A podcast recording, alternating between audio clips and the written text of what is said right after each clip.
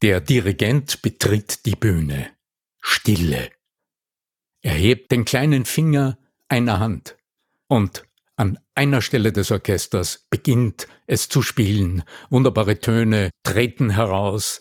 Ein Gesamtkunstwerk entsteht. Was lässt sich aus dem Auftreten eines Dirigenten vor einem riesigen Orchester für deine nächste Präsentation, für deinen nächsten Auftritt lernen? Bleib dran. Der Ton macht die Musik. Der Podcast über die Macht der Stimme im Business. Mit Arno Fischbacher und Andreas Giermeier. Für alle Stimmbesitzer, die gerne Stimmbenutzer werden wollen. Ja, herzlich willkommen, mein Lieber. Willkommen zurück vom Urlaub. Arno Fischbacher. Du hast mir erzählt, du warst in Italien und hast dir jetzt sogar im Nachhinein noch ein wunderbares Konzert im Salzburger Festspielhaus selbst gegönnt. Und da hast du die einen oder anderen Erlebnisse gehabt, von denen auch wir und ihr zu Hause profitieren könnt. Ja, lieber Andreas, Andreas Giermeier von lernenderzukunft.com. Danke, dass du auch heute wieder mit mir zu unseren Zuhörern sprichst. Ja, in der Tat, es war ein denkwürdiges Erlebnis heute. Ich muss sagen, es hat mich unglaublich beeindruckt. Ich war viel zu lange nicht äh, im großen Festspielhaus. In Salzburg, man muss das sagen, ein großes Festspielhaus in, in Salzburg, ja. Mhm. Großes Festspielhaus in diesem riesigen Konzertsaal habe ich heute ein wunderbares Konzert genossen und mir dabei eine ganze Reihe von Anregungen geholt. Bei diesem wunderbaren Anlass Wiener Philharmoniker, Herbert Blomstedt hat dirigiert, weiß nicht, wer ihn kennt. Wir werden noch ein paar Details darüber verlieren heute. Aber was war das, was mich heute so beeindruckt hat? Wer immer von euch äh, ab und zu selbst gewählt oder weil es sein muss, vor Menschen steht und spricht. Der kennt dieses Gefühl, wenn du in diesen Raum hineinkommst, in dem du dann sprechen wirst, in der Regel kommt man ja rechtzeitig hin und da ist noch niemand. Und du schaust dir diesen Raum mal an und du weißt, dort wirst du dann stehen und dann wirst du sprechen und du holst dir mal einen Eindruck von diesem Raum, also von dieser Dimension. Und im besten Fall, das wäre auch mein praktischer Tipp, du imaginierst dir die Situation und horchst mal in den Raum hinein und horchst mal, wie klingt das und im besten Fall, da gilt es oft einfach einen kleinen inneren Schweinehund zu überwinden. Sprichst du laut in diesem Raum und hörst dir mal an, wie dieser Raum klingt. Ich hatte also wunderbare Karten heute im vorderen Segment, wirklich in der Mitte vor der Bühne, in der achten Reihe, in diesem riesigen Konzertsaal hinter mir. Also wenn man runtergeht vom Mitteleingang in den Saal, dann geht's so steil runter, dass ich fast Angst hatte, ich rutsche mit meinen Schuhen aus ich bin kurz stehen geblieben und habe einfach diesen links und rechts und die Leute schon an mir vorbeigeeilt zu ihren Plätzen. Ich bin stehen geblieben und habe einfach mal diesen riesigen Raum auf mich wirken lassen. Gut, du wirst jetzt vielleicht sagen, in so riesigen Räumen präsentiere ich nicht, in so großen Räumen spreche ich nicht. Ganz egal, wie groß oder wie klein der Raum ist, lass diesen Raum einmal auf dich wirken. Also ich stand dort und was heißt jetzt wirken lassen? Also ich habe mir mal die Dimensionen dieses Raumes vergegenwärtigt. Also du schaust mal, wie groß ist das, was siehst du da alles, wo sitzen die Leute, wo kommt das Licht her, wo wird, wenn du sprichst, das Licht herkommen, vielleicht ist dann später, die, sind die Lichtverhältnisse anders. Und du horchst mal, wie klingt dieser Raum. Es war heute ein interessantes Erlebnis. Also in dieses große Festspielhaus in Salzburg gehen, ich weiß nicht, ich glaube, äh, knapp 2000 Leute hinein also legt mich nicht fest. Unter Corona-Bedingungen wahrscheinlich die Hälfte, ja. Hm. Alle mit Masken äh, bewaffnet, ganz elegant und sehr diszipliniert. Und ich habe mir gehorcht, wie klingt das jetzt? Und du hörst tatsächlich die Dimension des Raumes einfach durch diese vielen Echos, dieser Murmeleien und der Leute, die sich leise miteinander unterhalten. Das ergibt ein unglaubliches akustisches Raumgefühl. Akustischen Teppich. Also einen ja, akustischen Teppich, ganz genau. Und das empfehle ich dir tatsächlich als kleine mentale Vorbereitung, wenn du einen Raum betrittst, in dem du dann vielleicht viel später sprechen wirst. Erster Schritt. So, ich habe Platz genommen Und dann gab's noch die Durchsage mit, ja, du weißt schon, äh, Hände ausschalten und so. Und dann hat dieses Konzert begonnen. Unfassbar faszinierend. Dieser Herbert Blomstedt, ich habe mir in der Pause dann ein Programmheft gekauft, um es ein bisschen genauer zu erfassen. Du siehst einen gereiften Mann hereinkommen, das Orchester hat schon Platz genommen, von links kam der Dirigent. Er betritt die Bühne, ja. Er betritt die Bühne, ja, ja, geht lächelnd mit so einem inneren Strahlen. Der Mann ist 94 Jahre alt. 94 Jahre. Also ich muss sagen, ich war heute wirklich, also dass er keine 30 ist, das war ja offensichtlich. Also er ja, hat den klar. Raum betreten hat, ich kannte ihn vorher nicht. Ich kannte nur sein Gesicht. Also das war mir präsent von Abbildungen vielleicht, die ich irgendwo aufgeschnappt habe. Was mich schon in den ersten Sekunden, als der Dirigent den Raum betrat, was mich da fasziniert hat, war so etwas wie eine innere Zuversicht, die aus allen seinen ein bisschen eingeschränkten Bewegungen, eine Schulter war ein bisschen höher, also irgendwie, weiß nicht, war altersmäßig, war er so beim Gehen etwas eingeschränkt, er ist dann auf das, sein kleines Podium, hat mit der Hand so diesen Eisenbügel gegriffen, hat sich dann zum Publikum kurz umgedreht. Und da war schon klar, wie dann auch dieser Stil oder wie soll ich sagen, seine innere Haltung dem Orchester sein wird.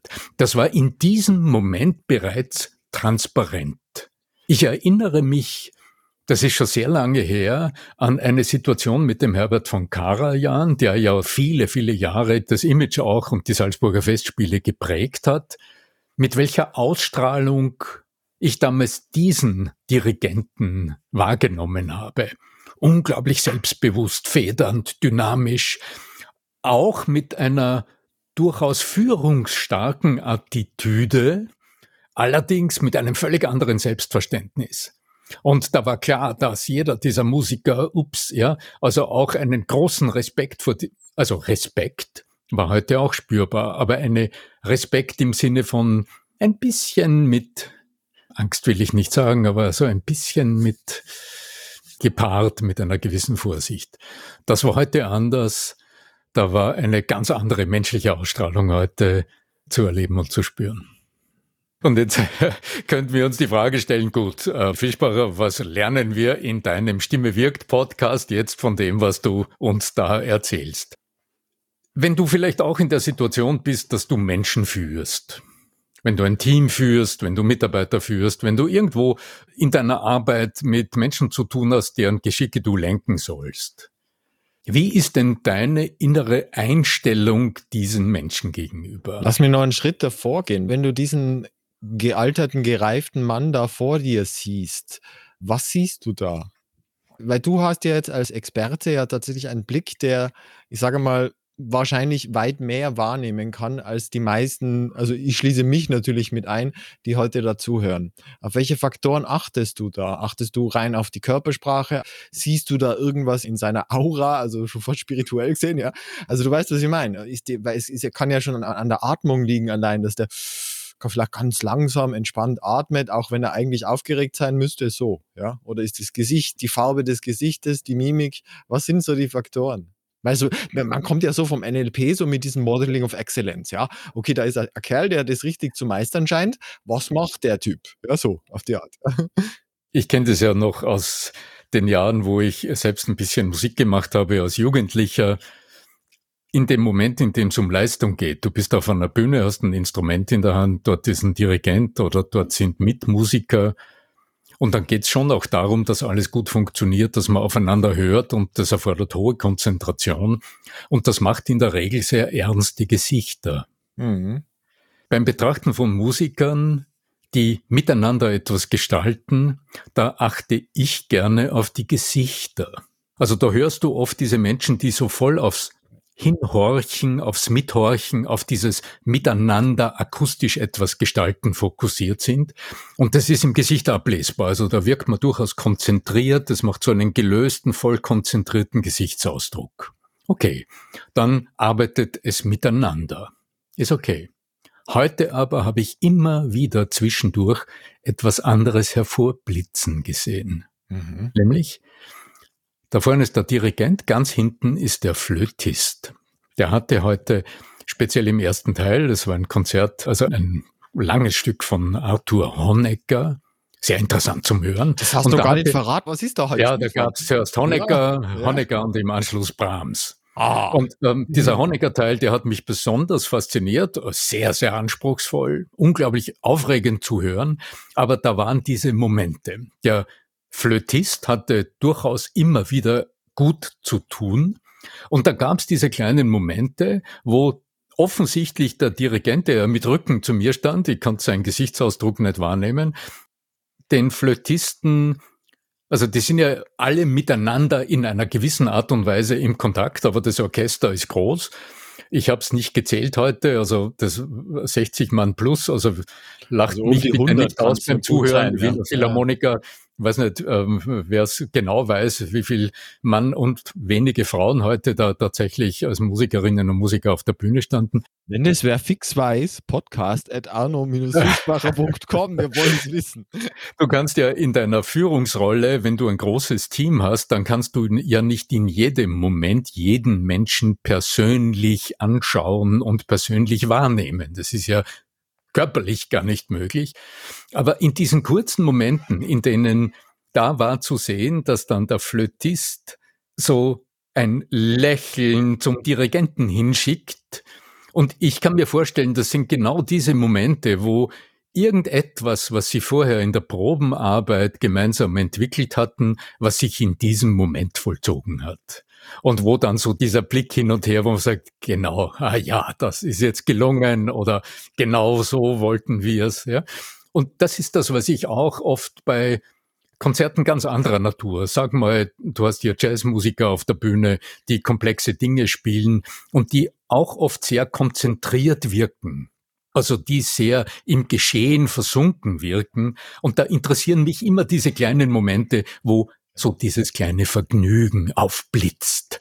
Und das ist dann dieser Moment, wo ich sage, ja, oh, dann bin ich mit dabei und dann erst bin ich richtig mit im Geschehen. Und diese Momente habe ich heute gesehen.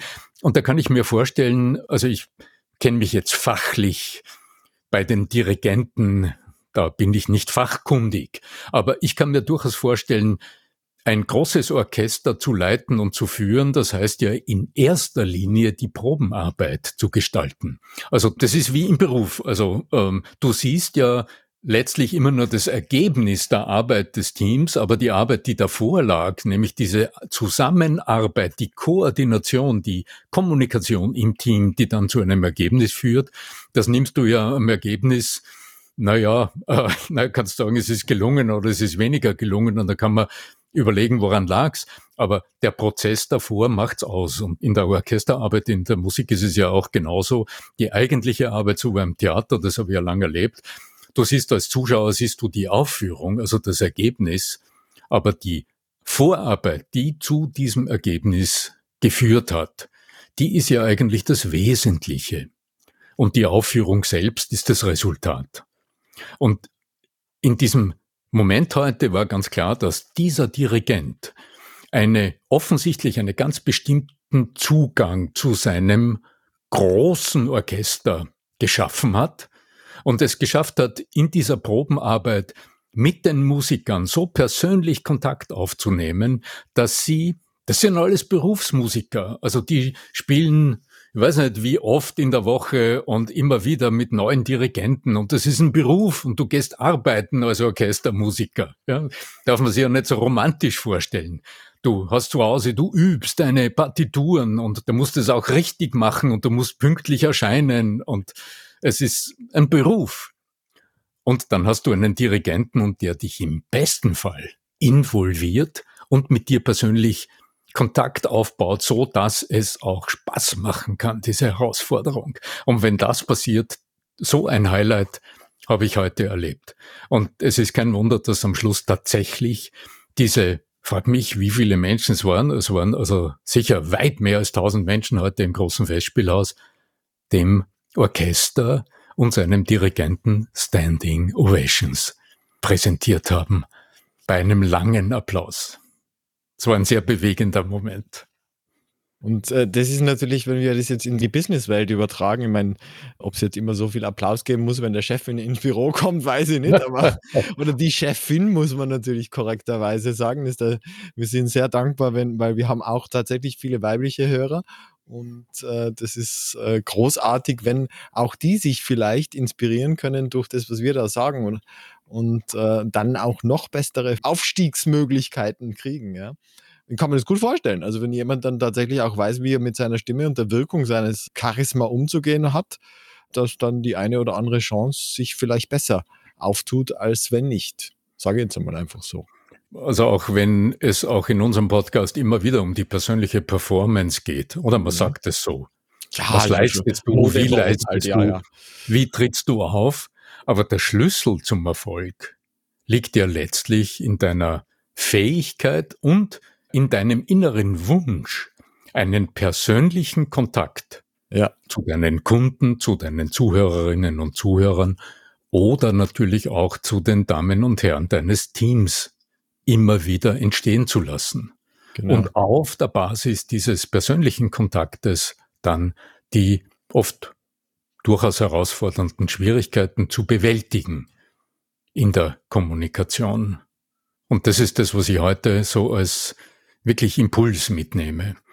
Und womit mich dieser in Ehren gereifte Mann, der mit 94 noch immer auf der Bühne steht, wir haben nachher diskutiert, auf der einen Seite ist es toll, auf der anderen Seite kann man sagen, okay, wie ist das eigentlich? Also ich habe mir dann die Frage gestellt, was hat das mit mir zu tun?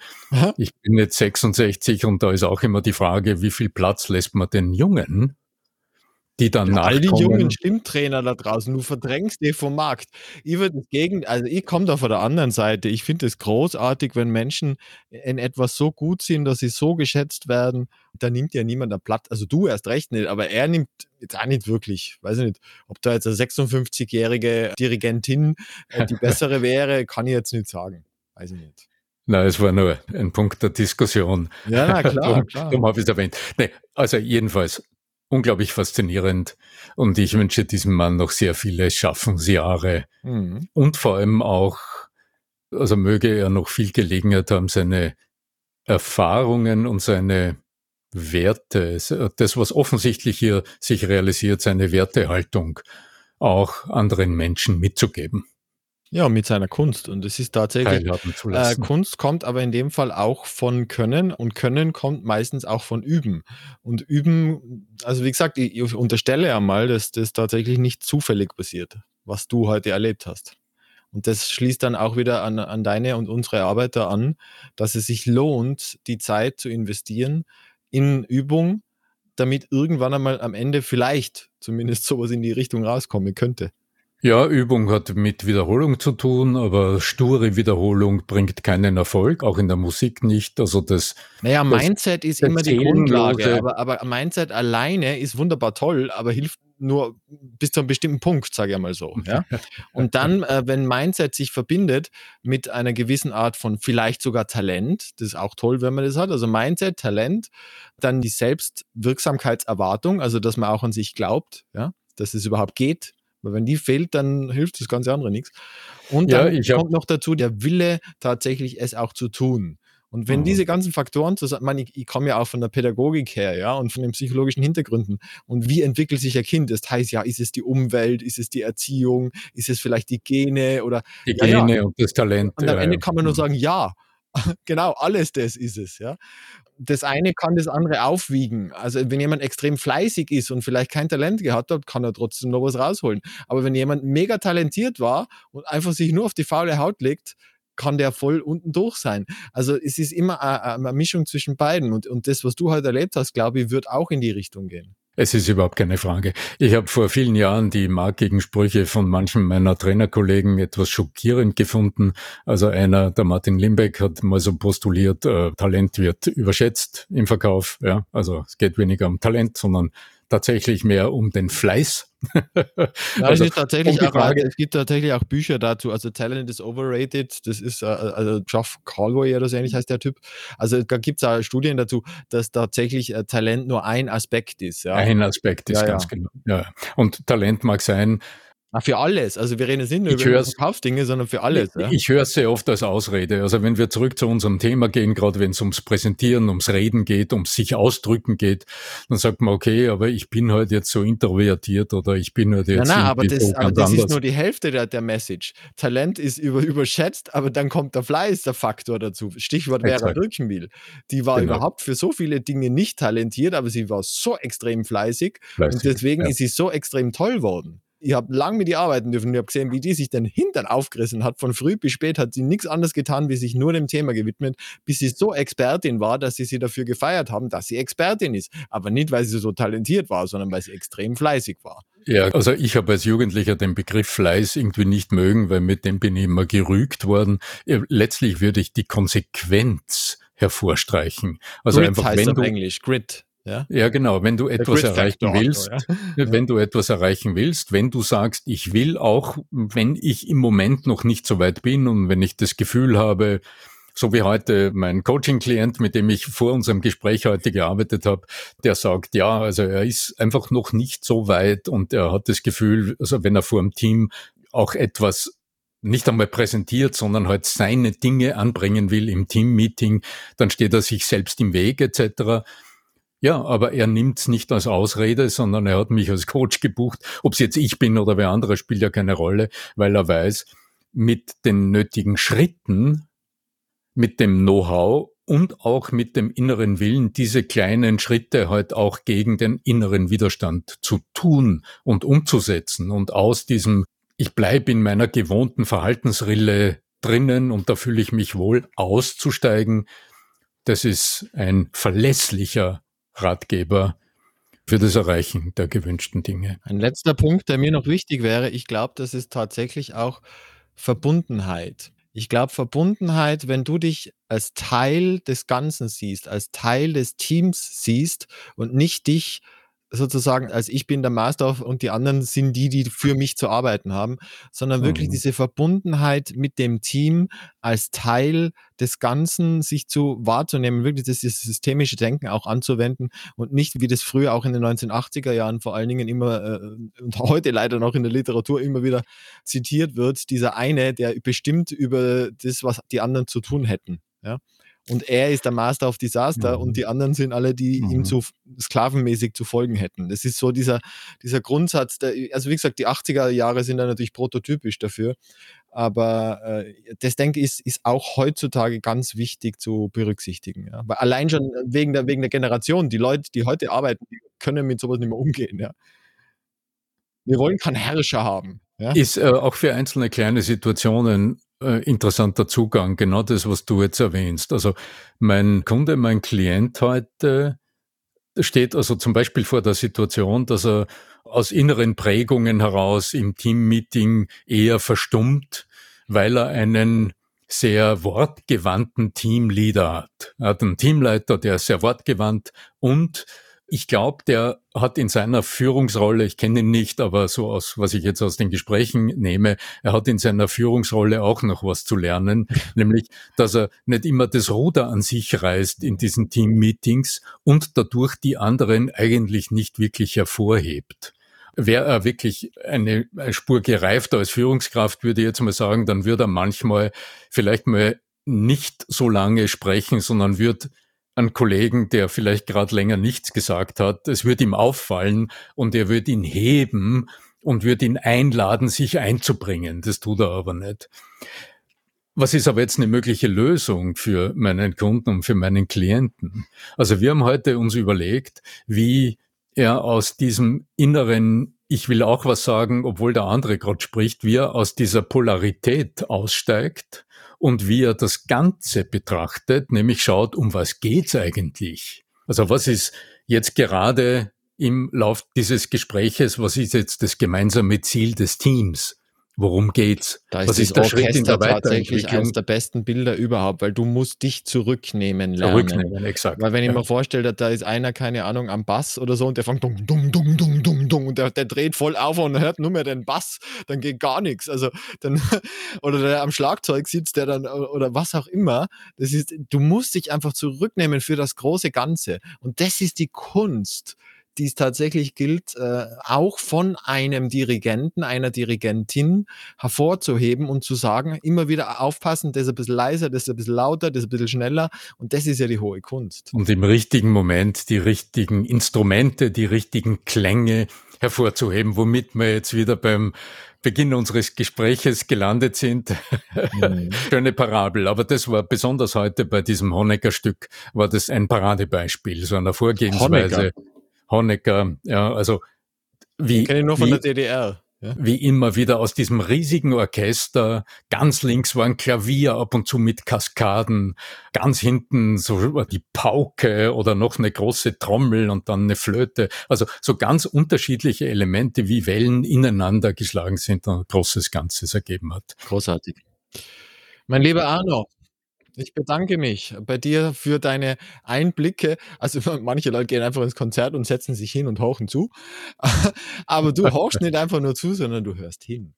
Und in diesem Sinne äh, wünsche ich euch daheim ganz, ganz viel Freude beim vielleicht auch einmal bei in YouTube nachschauen, was dieser Dirigent noch so alles macht, ja, und uh, mal in die Wiener Philharmoniker reinzuhören. Es lohnt sich, glaube ich, auch. Und ansonsten gerne bei iTunes oder beim Podcast-Anbieter eurer Wahl uns eine positive Rezension. Das tun echt viel zu wenige, muss ich zugeben. Also wir kriegen immer tolle Mails über Leute, die sich freuen, über dass das so schön sei, was wir Wir freuen uns super schön und das ist richtig toll, wenn ihr uns das schreibt. Wenn ihr das aber öffentlich hinschreibt, dann weiß das ein Algorithmus und der sagt dann, schau, das ist ein tolles, wichtiges Podcast, das viele Leute mögen, also muss es noch mehr Menschen empfehlen. Deswegen einfach bitte, wenn es irgend geht, nehmt euch die fünf Minuten ja. Sehr schön formuliert. Naja, also dann, was bleibt uns noch? Ich wünsche euch ja gute Ausstrahlung, wann immer ihr mit Menschen arbeitet. Ich wünsche euch ein ähnliches Geschick, Menschen auch so zu erreichen, dass sie euch anlächeln und eure innere Botschaft verstehen. Möge diese Übung gelingen. Möge die Macht der Stimme mit euch sein. Euer Arno Fischbacher.